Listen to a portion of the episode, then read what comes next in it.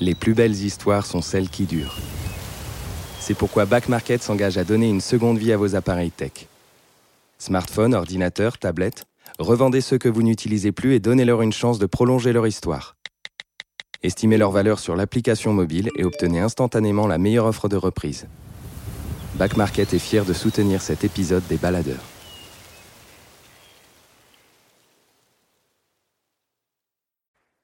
Les baladeurs, une série audio Les Others.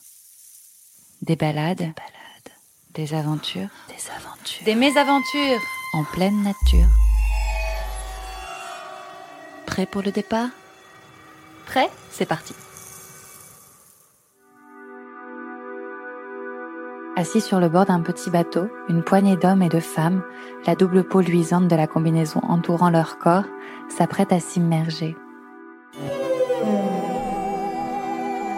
Leur souffle s'allonge, l'air inspiré passe dans chaque poumon, dilate les alvéoles, les cages thoraciques se soulèvent. Un mince filet d'oxygène s'échappe encore de leur bouche ouverte comme un œuf. Les organes du ventre se contractent, le sang se concentre là où il sera vital, dans cette zone thoracique, où les battements du cœur, peu à peu, ralentissent. Au signal, les corps des hommes et des femmes poissons glissent d'un même élan et s'enfoncent sous la surface de l'eau.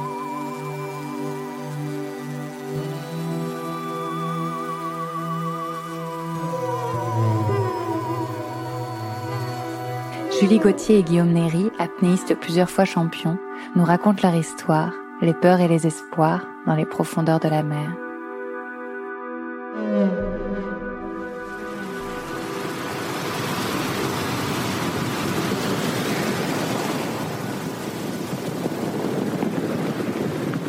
Suis née à l'île de la Réunion, donc pour moi l'eau c'est juste un état naturel. J'ai toujours passé ma vie dans l'eau. Mon père était chasseur sous-marin, donc dès, dès, petite j'ai euh, fait de la chasse sous-marine et j'ai passé donc énormément de temps dans l'eau.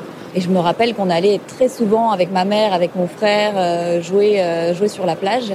Et déjà petite, mon grand bonheur et mon grand jeu, c'était d'essayer d'attraper les poissons à la main.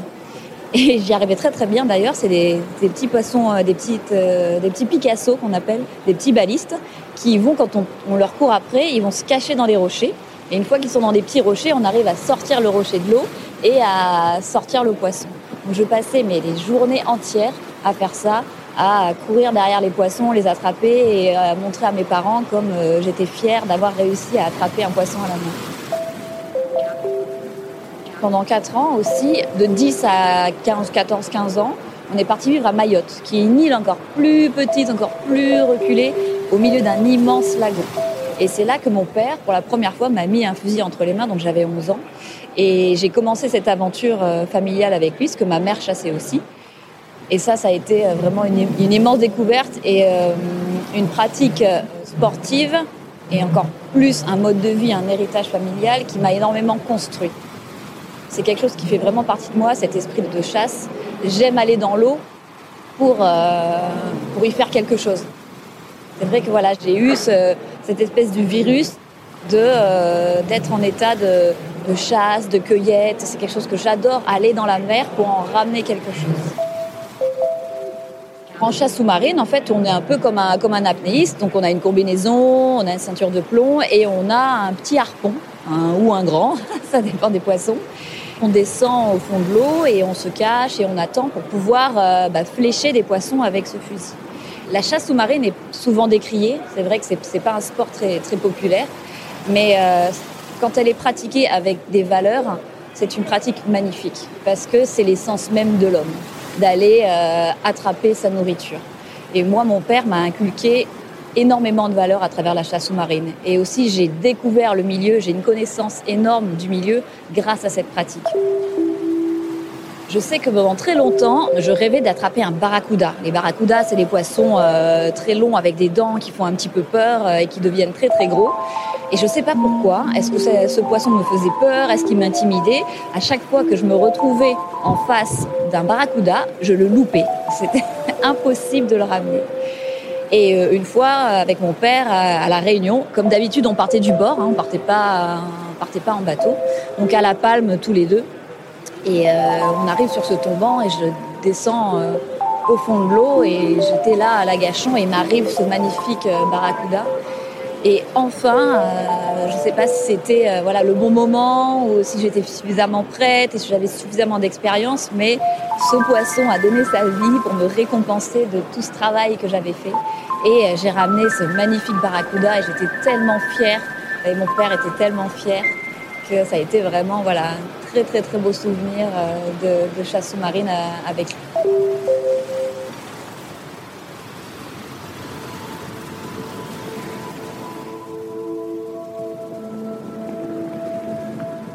C'est mon père, encore une fois, qui a vu un article dans le journal, dans le journal de Lille, de deux champions réunionnais, Andy Le Sos qui était champion de, statique, d'apnée statique, et Nathalie Deréac qui était une championne justement en profondeur, une femme. Et on découvre que l'apnée pure est une pratique sportive. Moi, je l'ignorais totalement. Pour moi, l'apnée était un moyen d'aller au fond de l'eau, de rester pour ramener du poisson. J'ignorais totalement que l'apnée était une vraie pratique sportive. J'avais vu pourtant le Grand Bleu, mais pour moi c'était un mythe, c'était euh, c'était une fiction, c'était pas du tout une réalité. Et je découvre alors qu'ils ont monté un club d'apnée. Et donc évidemment, euh, mon père, euh, tout excité, m'inscrit dans ce club. Et c'est là qu'a commencé mon aventure de l'apnée. J'ai commencé par faire des petites compétitions et évidemment, avec le vécu que j'avais, j'ai progressé très rapidement. J'en ai fait une année et c'est euh, au bout d'une année que euh, j'ai été sélectionnée en équipe de, la Réunion pour participer au championnat du monde euh, qui se déroulait à Nice en 2000. Donc c'était mes premiers championnats du monde.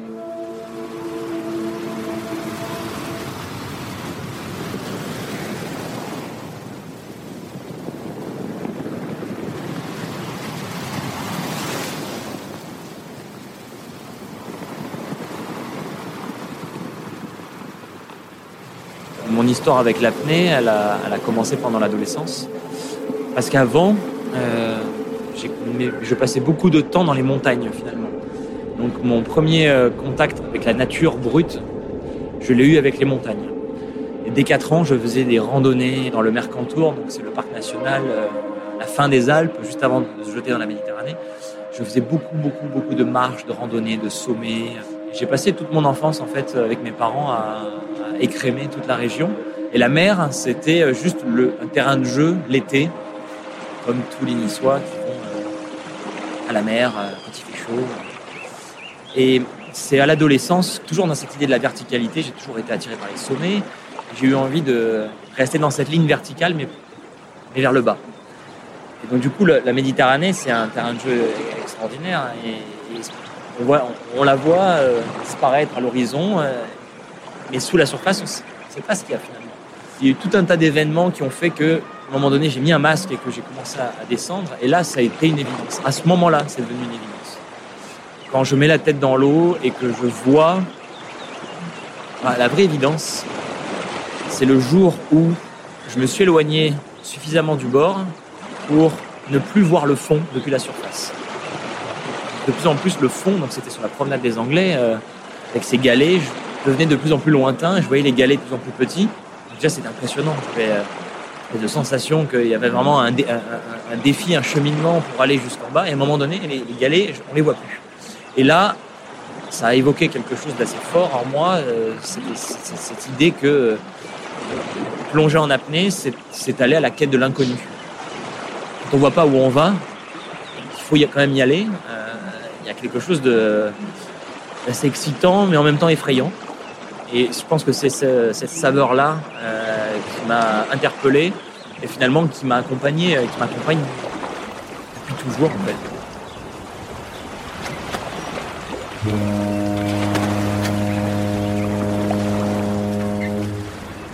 Le littoral de la Côte d'Azur, il est très construit. Il est trop construit. La promenade des Anglais, euh, c'est un environnement qui est très très urbain. Et il y a euh, deux, trois petits endroits qui sont un peu les, mes havres de paix encore, mes petits euh, points de nature un peu, un peu préservés qui sont juste à côté de Nice, une petite plage avant d'arriver au cap de Nice, à, côté du port. Et c'est une petite plage euh, avec des galets aussi, mais entouré de rochers. Et quand on regarde les photos du 19e siècle, on retrouve les mêmes décors. Donc c'est un des seuls endroits qui n'a pas trop changé finalement. Et c'est un endroit où j'aime aller m'immerger dans la Méditerranée justement. Donc je pars de là, je nage et je fais le tour du Cap de Nice qui m'amène jusqu'à l'entrée de la rade de Villefranche. Et cette zone-là, c'est peut-être une des dernières zones un peu sauvages de, de la Côte d'Azur, cette French Riviera qui va de Monaco à Saint-Tropez. On sent quand même l'environnement urbain qui est là, mais on arrive à recréer des espaces un peu sauvages. Et surtout, le peu d'urbain qu'il y a a une certaine âme, parce que ce sont des vieux, vieux bâtiments. Dès que je mets la tête sous l'eau, là par contre, on bascule dans un autre monde. C'est-à-dire que ce, cet environnement urbain disparaît, et là on se retrouve dans euh, la Méditerranée, et ces rochers, ils étaient là, euh, depuis des millénaires, et, du coup, on fait instantanément un voyage euh, dans le temps, peut retrouver une nature un peu euh, intouchée, avec un paysage très typique de la Méditerranée. hein. La Posidonie, euh, ces plantes, ce ne sont pas des algues, ce sont des plantes. Des gros de- d'herbes euh, vert foncé. Quand on ne connaît pas, ça, peut être un peu inquiétant.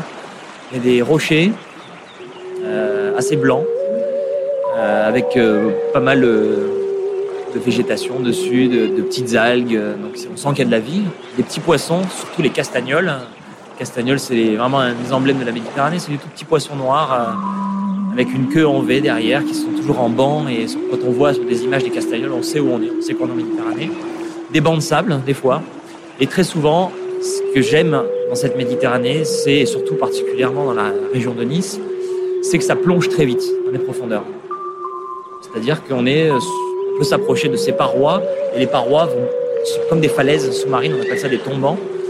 Et donc ces parois, elles, euh, sont un peu le prolongement du relief du Mercantour, cette montagne euh, qui se jette dans la mer. Mais ça continue dans l'autre sens. Et du coup, je retrouve un peu ce lien avec la verticalité qui me plaît tant. Et moi, c'est là où j'aime aller.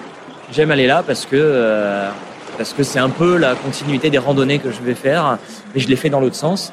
Et et il y a un bleu dans, la Méditerranée qui est euh, ouais, qui est assez unique. Hein. Alors euh, en, Polynésie, dans les océans, on peut voir aussi des magnifiques bleus profonds tropicaux. Et là, il existe une espèce d'ambiance. Il y a des bruits aussi, il y a les sons de la Méditerranée. En général, on entend un peu au loin les, euh, les galets qui roulent, le, ressac des vagues, mais c'est pas un ressac comme on peut entendre dans l'océan, en Atlantique par exemple, c'est une grosse houle qui va faire une espèce de grondement. Là, c'est beaucoup plus comme bruit, parce que la Méditerranée est vraiment réputée pour être assez calme.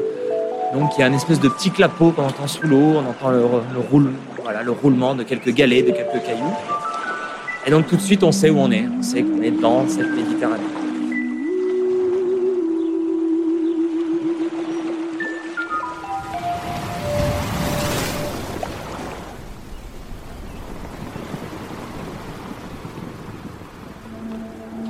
On part toutes les trois, on était trois en, équipe de la Réunion et on était un petit peu euh, livrés à nous-mêmes. C'est vrai qu'on a eu ce voyage, on avait un sponsor qui à l'époque nous a livré du matériel quand on est arrivé euh, à Nice. Et il faut, faut savoir qu'en apnée, le moindre changement peut vraiment affecter la plongée. Et tout ça, je l'ignorais en fait à l'époque. Nous, on était euh, toutes contentes d'avoir ces nouvelles palmes, cette nouvelle combinaison. Et euh, on n'avait pas conscience que ça pouvait peut-être modifier nos sensations, modifier notre approche de, la, de la profondeur. Donc on essaye ce matériel et déjà, pendant les entraînements, la fatigue se fait sentir. Après, évidemment, il y avait aussi euh, il y avait toute l'appréhension par rapport à, ce championnat, être entouré de tous ces apnéistes, euh, d'être entouré de champions. Une nouvelle expérience, un nouveau lieu, c'était beaucoup de choses, beaucoup de choses à gérer.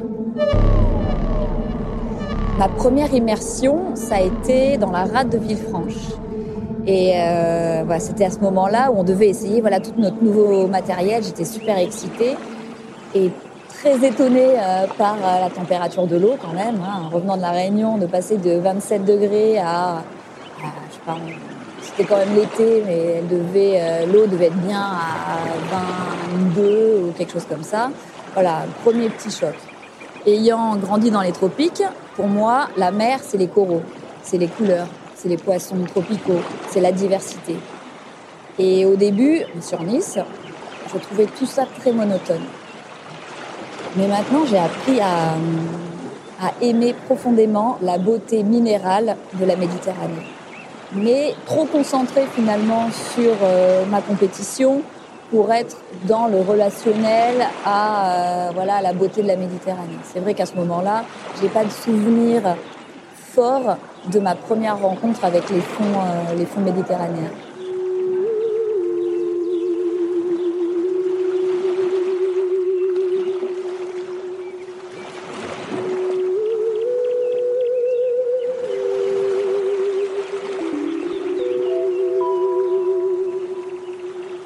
J'ai 18 ans, je viens finalement d'être un peu révélé dans l'apnée française.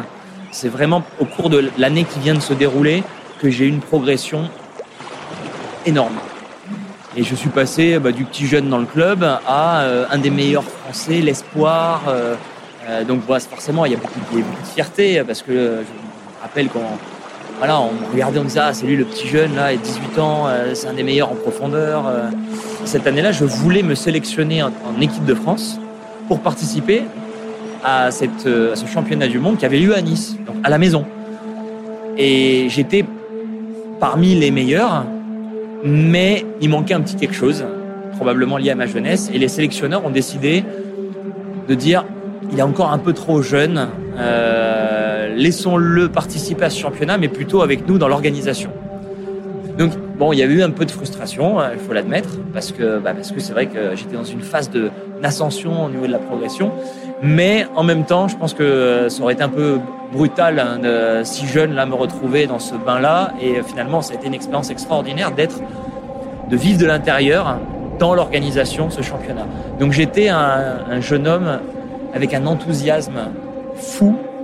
J'étais euh, très excité euh, à l'idée de, de, faire partie de cet événement, mais tout en étant assez détendu finalement parce que j'ai pas tout le stress qu'il y a autour. C'était la première fois que je pouvais rencontrer plein de champions aussi. C'était une des premières fois que je rencontrais Umberto Pellizzari. Euh, Umberto Pellizzari, c'est la légende. C'est grâce à lui que j'ai commencé à faire de l'apnée parce que j'avais vu des images euh, de lui dans un documentaire. Donc je, j'étais subjugué par, par cet athlète. Et donc du coup intimidé, fasciné, impressionné.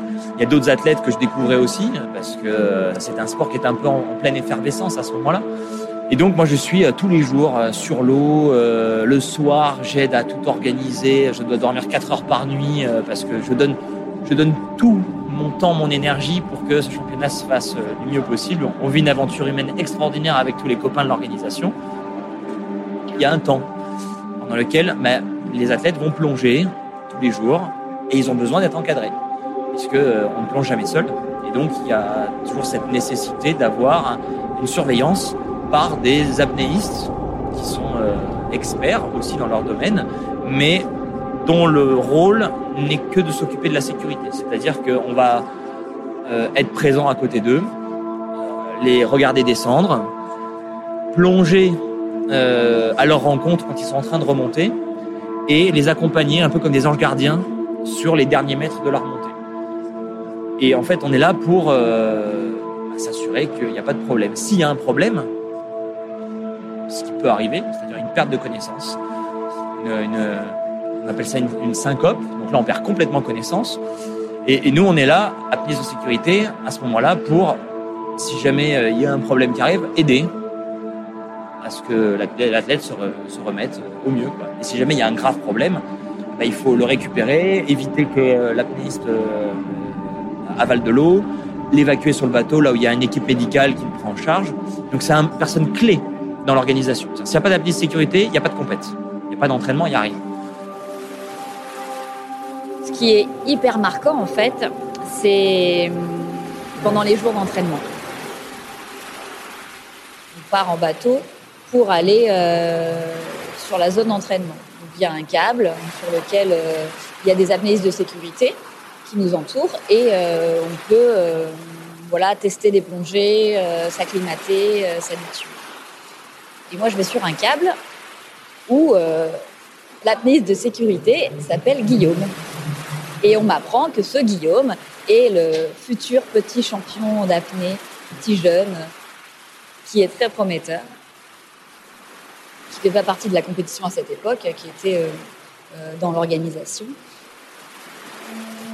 En fait, Julie, je l'avais repérée euh, dans les, les, jours qui précèdent, hein, parce que les délégations arrivent. et puis parmi la délégation, il y a la délégation de la Réunion. Alors moi, j'avais jamais voyagé de ma vie. Hein. à l'époque, j'avais dû prendre l'avion une fois pour aller à Paris.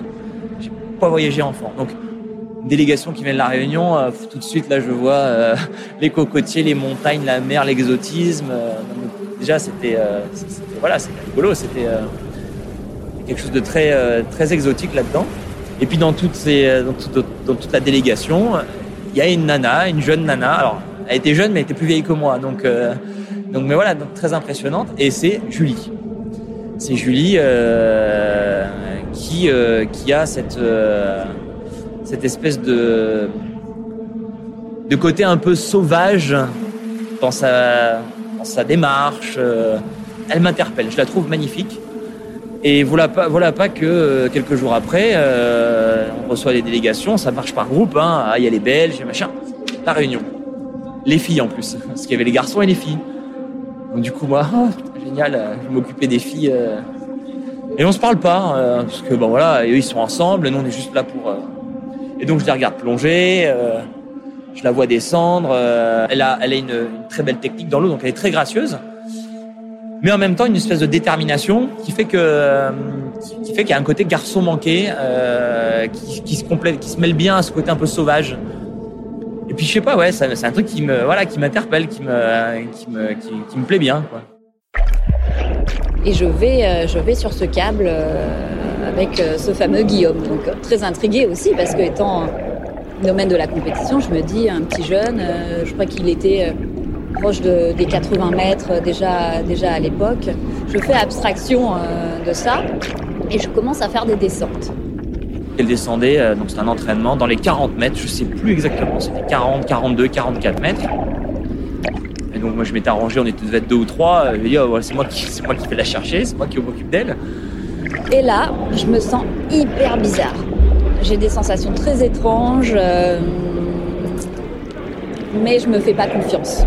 Me fais pas confiance. Je me dis, euh, je suis forte, euh, je suis capable, je me connais, ça va bien passer. Donc je suis pas à l'écoute. Là, je me prépare, je suis en surface, accrochée à la bouée, et je respire et je descends. Je descends, je me laisse couler et j'ai pas l'impression d'aller d'aller si profond.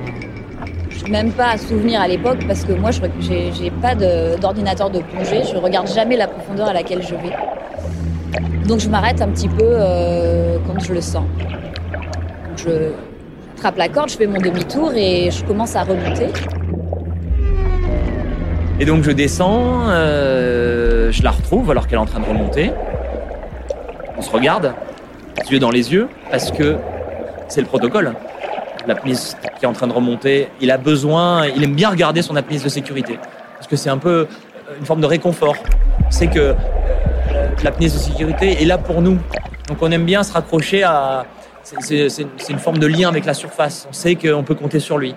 Et l'apniste de sécurité doit regarder dans les yeux son athlète parce que c'est dans les yeux qu'on peut voir si euh, on est bien, on n'est pas bien. Elle a l'air bien. Elle a l'air d'être euh, bien sereine, elle est détendue. A des fois, elle ferme les yeux même. Et là, j'ai des espèces de sensations de vertige. Je me sens vraiment pas bien. J'essaie de me concentrer, de me persuader que, que ça va, que, tout va bien se passer et je commence à remonter. La compagne, elle sort de l'eau. Là, faut aussi jamais quitter des yeux un apniste qui sort de l'eau. Ça veut pas dire que dès qu'il perce la surface, ça ne veut pas dire que ça y est, tout va bien. On peut très bien, au bout de quelques secondes, être très essoufflé et être un peu limite. Donc elle sort, elle respire. Je la regarde, elle a l'air bien, mais euh, il faut quand même garder 5-10 secondes. Et je commence à respirer. Et là, je fais ce qu'on appelle euh, une samba. Une samba, c'est un début de perte d'intégrité physique sans perte de conscience. Donc on a un petit peu des mouvements euh, de tremblement, c'est pour ça qu'on l'appelle la samba. Et donc elle, perd un peu euh, le contrôle de son corps et puis elle commence à vaciller. Et là, bah, c'est mon rôle. Je la prends dans les bras pour qu'elle reste euh, à la surface pour pas qu'elle euh, immerge ses voies aériennes dans l'eau. Ça dure rien du tout, hein. deux secondes, trois secondes. Et forcément, euh, hop, elle revient à elle, elle se réveille, et là on se regarde. Et voilà, et on, je sais plus ce qu'on se dit exactement, mais ça va Ah oui, oui, elle était un peu surprise. je pense qu'elle voulait me dire, mais qu'est-ce qu'il a pourquoi, il, pourquoi il me prend dans les bras? Quand on fait une petite perte de connaissance comme ça, on n'est pas toujours conscient de ce qui est en train de se passer. Et moi, je suis tellement déçue, tellement perturbée, parce que ça ne m'est jamais arrivé. Je ne comprends pas. En 20 ans de chasse sous-marine, je n'ai jamais eu euh, à, faire à cette, sensation. Guillaume euh, m'attrape euh, et m'emmène sur le bateau pour récupérer. Je vais sur, ce bateau et là, je suis complètement abattue. Et toute la suite finalement de la compétition euh, se passe de la même manière. Euh, j'arrive pas à récupérer, j'arrive pas à reprendre confiance, j'arrive pas à retrouver mes sensations. Et le jour euh, de la compétition, j'annonce quand même moins que ce dont j'avais été capable à l'entraînement à la Réunion. Déjà hyper déçue parce que moi j'étais voilà, j'étais là, je t'ai dit voilà, je, je vais impressionner le monde de l'apnée, je vais, je vais je vais me livrer au monde, la petite fille des îles euh, qui vient montrer ses capacités. Donc bon, déjà premier coup de premier coup au moral, je baisse mes performances et euh, je pars pour ma je pars pour ma plongée. Et malheureusement, cette plongée, même chose, sensation de vertige à le remonter, pas très très bien. J'arrive en surface, cette fois pas de samba, je respire, mais euh, je suis plus là. J'ai une espèce de d'absence, euh, j'ai euh, un regard un peu vague, je regarde et je remets la tête dans l'eau parce qu'il y a plein de bulles. En fait, il y avait des plongeurs bouteilles à cette époque-là qui faisaient de la sécurité, qu'il n'y a plus aujourd'hui. J'ai dit mais pourquoi pourquoi il y a toutes ces bulles Et là, les juges me regardent et me disent carton rouge, carton rouge parce qu'on n'a pas le droit de réimmerger les voies respiratoires dans l'eau une fois qu'on est sorti de l'eau. Et là, le drame, j'ai été euh, abasourdie, j'ai été euh, figée, j'ai été euh, coupée par cette énorme déception. Et, du coup, on, est, on est revenu à la maison très attristé finalement par cette expérience. Et d'ailleurs, après cette expérience, j'arrête l'apnée pendant 5 ans.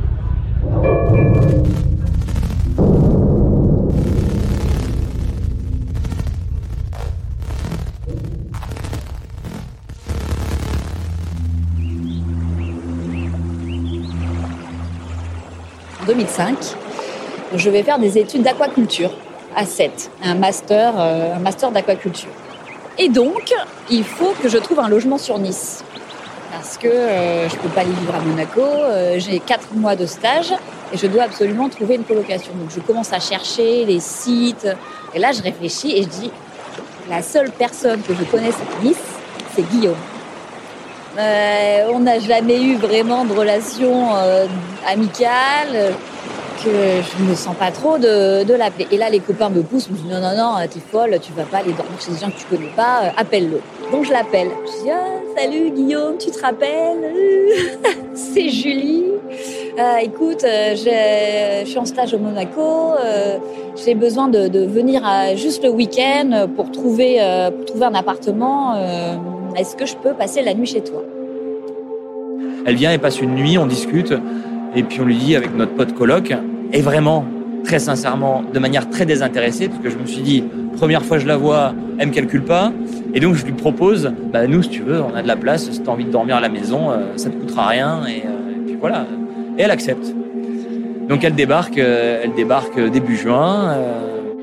Et je reconnais l'appartement parce que sur le balcon, il y a des millions de combis euh, qui sèchent. je dis, bon, bah là, c'est forcément là. Et là, je rentre dans cet appartement et c'est Guillaume qui m'ouvre, euh, hyper euh, heureux de me voir. Et, et on part nager à l'eau avec un autre copain, elle. Et c'était vraiment, on met une paire de palmes et puis on va nager. Et je la vois dans l'eau qui fait des espèces de pirouettes, des grands écarts avec les palmes. Oh je reste scotché, quoi. Je me dis, waouh, elle est vraiment sexy, quoi. Et c'est au bout d'un mois seulement qu'on se décide, en fait, à sortir ensemble. Et moi, tout de suite, à partir du moment où je l'embrasse, là, je, je vrille complet et j'ai une espèce d'intuition que c'est la bonne. Enfin, c'est fou, hein, mais vraiment, alors qu'elle, pas du tout. Hein. Elle se dit, bon, ben, c'est bon, je suis là trois mois, c'est un amour de. C'est un, c'est un petit jeu de vacances. Euh, à moi, pas du tout. Moi, tout de suite, mais vraiment, instantanément, genre, on s'est embrassé, on a passé une demi-heure à s'embrasser et pas plus, même si j'ai tenté un coup, un petit truc, mais c'est pas aller plus loin. Je vais tout de suite chez mon pote Loïc et je lui dis, putain, ça y est. Ça y est, je suis avec Julie, quoi. Et là, tout de suite, je dis, mais comment je vais faire euh, euh, ma carrière? Parce qu'elle veut repartir à La Réunion, je la laisse pas partir à La Réunion, euh, je la rejoins. Et lui, il hallucine. Il me dit, bah, mais arrête, tu viens de l'embrasser, mais qu'est-ce que tu racontes? Laisse tomber. Non, c'était clair dans ma tête. Je la lâcherai pas. Et, quand elle part, je la suis. Ou alors, j'essaie de la convaincre de rester, quoi. Et en fait, ça m'a pourri mes trois mois d'été parce que j'étais euh, angoissé à l'idée de dire comment je vais faire. Je voulais pas lui en parler. Je voulais pas qu'elle me prenne pour un fou, quoi. On s'est embrassé une fois et euh, ça y est, je me vois me marier avec elle, quoi. Donc j'attends, j'attends euh, que ça soit sérieux et puis ça devient un peu sérieux. elle, elle se dit, elle, s'imagine pas que moi je suis accroché comme ça. Et quand je lui parle, à un moment donné, bon bah qu'est-ce qui va se passer? Elle me dit bah je vais rentrer chez moi et puis voilà. Je fais comment ça? Et puis voilà. J'étais choqué qu'elle n'imagine pas, qu'elle essaye pas de me proposer quelque chose. Donc là, bon, même si j'étais vexé dans mon orgueil, je lui ai dit euh, non mais non non, euh, c'est soit tu rentres pas et tu restes, ou si tu dois vraiment rentrer, je te suis. Là, elle a halluciné parce qu'elle voyait bien que j'étais dans mon objectif de carrière. Je, devais, euh, enfin voilà, j'avais un, j'avais un rêve que je voulais accomplir. J'avais, j'avais tout quitté pour faire cette carrière d'apnéiste et partir à la Réunion. C'était quand même prendre un énorme risque de, de, de mettre de côté mon, voilà, ce que j'avais commencé à entreprendre. Et pour autant, je lui dis bah non, bah euh, on verra, mais euh, moi je te suis. Et là, je pense qu'elle de son côté, elle a compris aussi que ça allait devenir sérieux.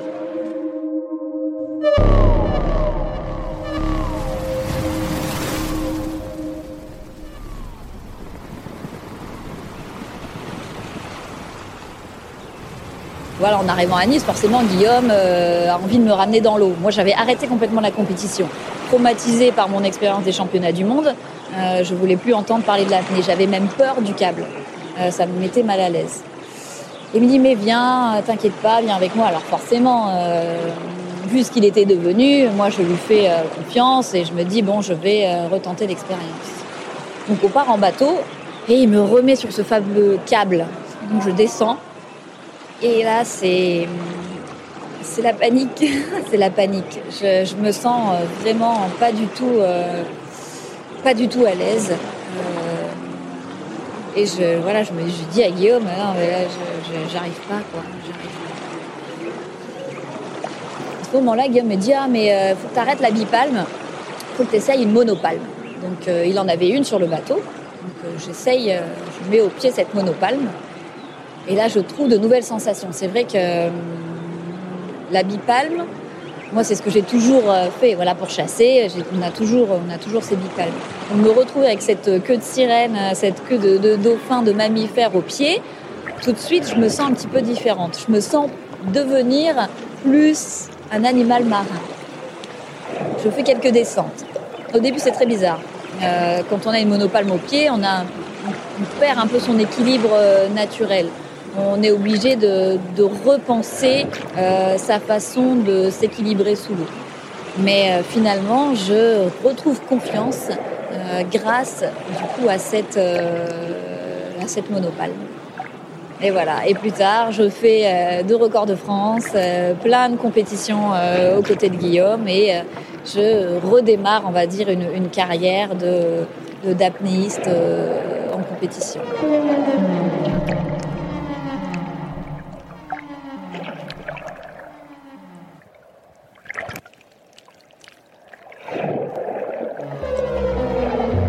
Quand je commence à aller, euh, aller de plus en plus profond, euh, effectivement, ça se fait dans un cadre, euh, avec un bateau en mer, il y a un câble, et il y a une dimension sportive forcément, puisqu'on mesure ce câble, on doit, pour des raisons de sécurité, décider à quelle profondeur on va avant. ça permet de marquer une progression. Donc il y a quand même une, approche euh, qu'on peut appeler de performance.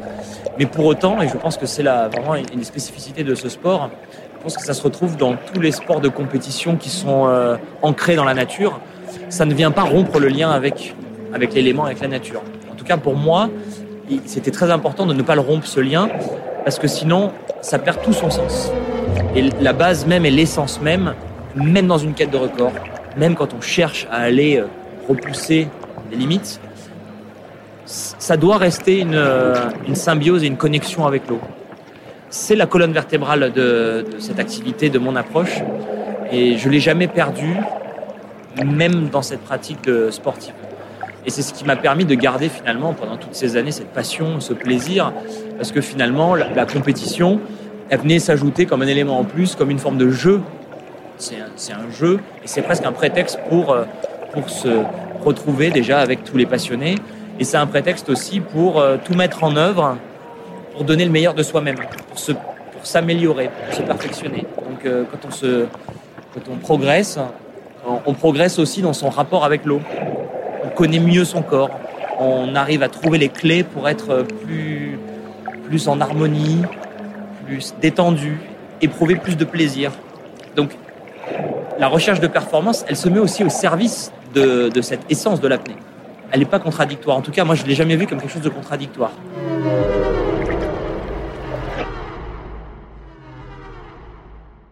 Les sensations qu'on a quand on descend, déjà au, départ à la surface, on se remplit d'air au maximum. On est un petit peu compressé, engoncé, en surpression presque euh, pulmonaire. Donc les, premiers euh, mètres, sont assez désagréables. Mais au fur et à mesure qu'on descend, l'air se comprime. Et là commencent vraiment les sensations de, plaisir. Notre corps est fait pour passer du temps sous l'eau. Il s'adapte. Il y a énormément de mécanismes d'adaptation qui nous permettent d'aller en profondeur. Déjà, tu as le premier réflexe d'immersion. Dès qu'on met le visage dans l'eau, ça entraîne une baisse du rythme cardiaque. Donc le corps se prépare, le corps sait le corps n'a pas oublié qu'il a la capacité d'aller dans l'eau. Pour moi, une plongée en apnée, euh, c'est de me retrouver avec tous euh, mes membres, euh, mes pieds, mes jambes, mes bras, en suspension, comme si j'étais dans l'espace. C'est euh, ça que je vais rechercher sous l'eau. C'est finalement ce sentiment aérien, comme si j'étais en orbite autour de la planète et, c'est magique de pouvoir aller dans l'eau et de revivre ces sensations. On a une, sensation vraiment de liberté. Alors la liberté, on l'a dès que l'on est, dès qu'on est immergé et que l'on sent que l'on peut faire, on peut aller où on veut. On peut aller dans toutes les directions de l'espace. C'est un peu le, rêve de l'homme de pouvoir voler. On peut pas sur Terre. Sous l'eau, on peut le faire.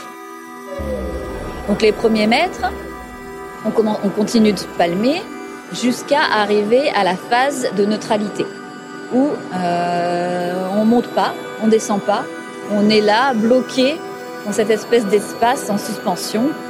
Évidemment, c'est pas là qu'on reste. On continue, on dépasse cette zone et on commence à couler. Et c'est le début de la chute libre. La chute libre en apnée, c'est le Graal de tous les apnéistes. C'est euh, ce qu'on cherche, et c'est ce qu'on veut faire durer le plus longtemps possible. Et c'est peut-être pour ça qu'on essaie d'aller le plus profond possible, c'est pour faire durer ce moment. Et euh, le moment que je préfère, c'est le moment où euh, ma flottabilité va s'inverser, je suis libéré finalement de la, poussée d'Archimède qui me tient en surface et que je peux chuter. Je chute vers le fond comme si euh, les profondeurs, les abysses me happaient et du coup c'est une sensation de vol mais très douce. Le vol sur Terre, j'ai fait de la chute libre, c'est violent, c'est l'adrénaline. Le, le, vent vient nous fouetter le visage. Là, c'est juste une caresse de l'eau. Ouais, c'est un grand moment de perfection. Et on se laisse happer, on se laisse attirer, on se laisse aspirer par, euh, par ce bleu.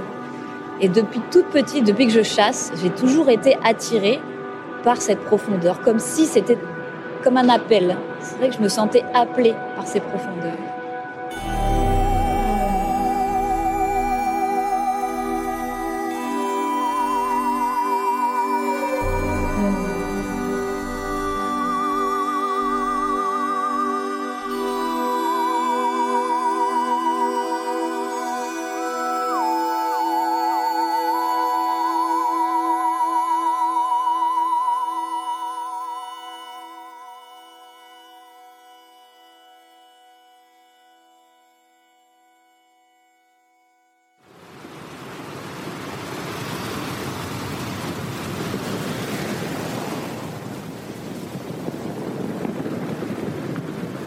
Décide de partir vivre à Moréa parce que on sait que c'est une île qui est assez sauvage.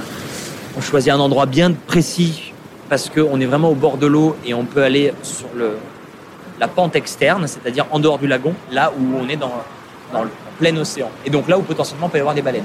On choisit la saison des baleines aussi pour y aller. Et donc on prend l'habitude tous les jours de regarder et de voir des baleines passer, d'aller à l'eau, euh, essayer de les rencontrer, mais c'est pas toujours évident. Pas toujours évident parce que des fois les baleines passent, des fois on n'est pas tout seul. Et puis un matin, la mer est d'huile, d'huile, d'huile, d'huile, et il n'y a pas de baleine. Et là, Julie me dit non mais euh, c'est la saison, euh, on est venu pour ça, on part à l'eau avec le paddle, on se met un peu au large, et puis on attend, puis on voit. À un moment donné, on voit un petit souffle au loin, mais bon, pas évident. Et puis on avance, et puis on entend un bruit bizarre. Alors moi j'avais mon masque et mon tuba là, et des fois quand il y a un peu de vent et que le, vent passe dans le tuba, ça fait un espèce de comme ça. Et, j'entends ça. Je me dis oh bah ça doit être le vent dans le masque. Non, il n'y a pas de vent. On se regarde, euh, je comprends pas d'où ça vient. je sens la planche qui vibre. C'est moi le premier qui est, qui ressenti parce que je suis dans notre couple. Elle c'est les yeux, moi je suis les oreilles. et donc du coup, c'est la planche qui vibre, ça vient de la planche, c'est une baleine. Et là, à l'extérieur, on sentait la, planche de paddle qui vibrait et on entendait le chant de la baleine à travers la vibration du paddle. Et là, on se dit, ok, là, il y a un mal chanteur pas loin. On n'avait encore jamais ressenti ça et vu ça. On, nous en avait parlé, hein, du mal chanteur. Des fois, on allait en mer et on entend un chant au loin. C'est vrai que pendant la saison des baleines, on les entend. Mais c'est un espèce d'écho comme ça lointain. Là, c'était rombissement. Et donc on se met à l'eau, on entend cette vibration et en fait on, on essaie de fermer les yeux et de ressentir d'où vient. Et c'est hallucinant parce que dans l'eau on ferme les yeux on arrive à sentir que ça vient d'un endroit, d'une direction et on s'avance, on s'avance. Et là on tombe, on voit une ombre et on voit la queue d'une baleine et on distingue le corps vers le bas parce que la baleine est posée en fait tête vers le bas et queue vers le haut. En fait elle est en train de chanter. Et là on est complètement hypnotisé hypnotisé parce que ce chant de la baleine, il ne touche pas que euh, l'ouïe, il va toucher tous les sens. Et il va créer une véritable vibration à l'intérieur. C'est tous les organes, toutes les parties du corps qui rentrent un peu en résonance avec, euh, avec cette baleine et on se sent euh, pénétré totalement par le chant de la baleine. C'est extrêmement puissant, extrêmement émouvant et cerise sur le gâteau, on est seul. J'avais déjà vécu ça, euh, cette expérience. Quand j'ai dansé autour du monde avec, euh, avec tous ces animaux marins, il y a des moments magiques parce que les baleines dansent. Les baleines font des mouvements avec leur pectoral qui sont comme des mouvements de danse et que je trouvais extraordinaire, c'est qu'il y a des moments où je me mettais à danser euh, avec une baleine et j'avais l'impression, est-ce que c'était qu'une impression ou que c'était réel, que la baleine reproduisait mes mouvements. Et il y a une espèce de duo euh, qui se faisait avec euh, cet, animal qui naturellement, lui, danse sous l'eau. Et je suis persuadée, je veux dire, ce sont des animaux tellement intelligents euh, qu'il y avait une forme de prise de contact, de d'essayer de se comprendre et de d'imitation entre entre la baleine, entre la baleine et moi. Quand quand je danse dans l'eau, c'est une danse avec l'eau. Alors forcément, je pense que ça, imite l'animal. Et moi, ce que j'essaye, c'est de suivre le rythme naturel euh, de mon corps dans l'eau. Le poids, euh, les différentes dynamiques, le fait de, faire un mouvement vous entraîne à en faire un autre parce que euh, avec l'inertie qu'il y a dans l'eau, forcément le corps a une, façon de réagir complètement différente que sur Terre. Sur Terre, le corps est lourd. Le corps n'a pas d'influence avec l'air. C'est l'eau qui m'emmène finalement à, faire des mouvements. là, euh, il y a tout qui se met en place. Euh, la baleine est là posée pour nous. On se met dans l'eau et puis on descend. D'abord très doucement et elle s'en va pas. Elle aurait pu très bien remonter et dire bon là vous me gonflez et se barrer. Elle reste, elle redescend. Et en fait au bout de quelques plongées, elle remonte, elle descend. On sait qu'elle nous a accepté dans son champ de, dans son champ. Et donc là on peut vraiment plonger. Et là, on descend et on se met vraiment assez proche d'elle, au-dessus de sa queue, inondé par ce champ. Et là, on évolue, tous les deux, sous l'eau. Et donc, alternativement, c'est Julie qui va euh, à se laisser euh, porter, danser. Puis des fois, c'est moi qui descends, je me pose juste au-dessus de sa nageoire. Il y, a, tout qui s'arrête. Tout s'arrête. On, est vraiment conscient qu'on vit un moment suspendu dans le temps. C'est un cadeau euh, de, la nature. On assiste à un, comportement animalier qui est, incroyable. La baleine se pose au fond et elle chante dans l'espoir d'attirer une femelle qui passerait séduite par le chant. C'est toute l'histoire de la vie, c'est toute l'histoire des humains, c'est toute l'histoire du règne animal. Sauf que là, on y assiste en plein monde sauvage avec une, masse euh, qui fait 15 euh, mètres, plusieurs tonnes. Et nous, on a la chance de faire partie de ça de manière respectueuse, sans, la déranger. Et, et c'est un moment qui restera un des plus beaux moments, un de mes plus beaux moments solo.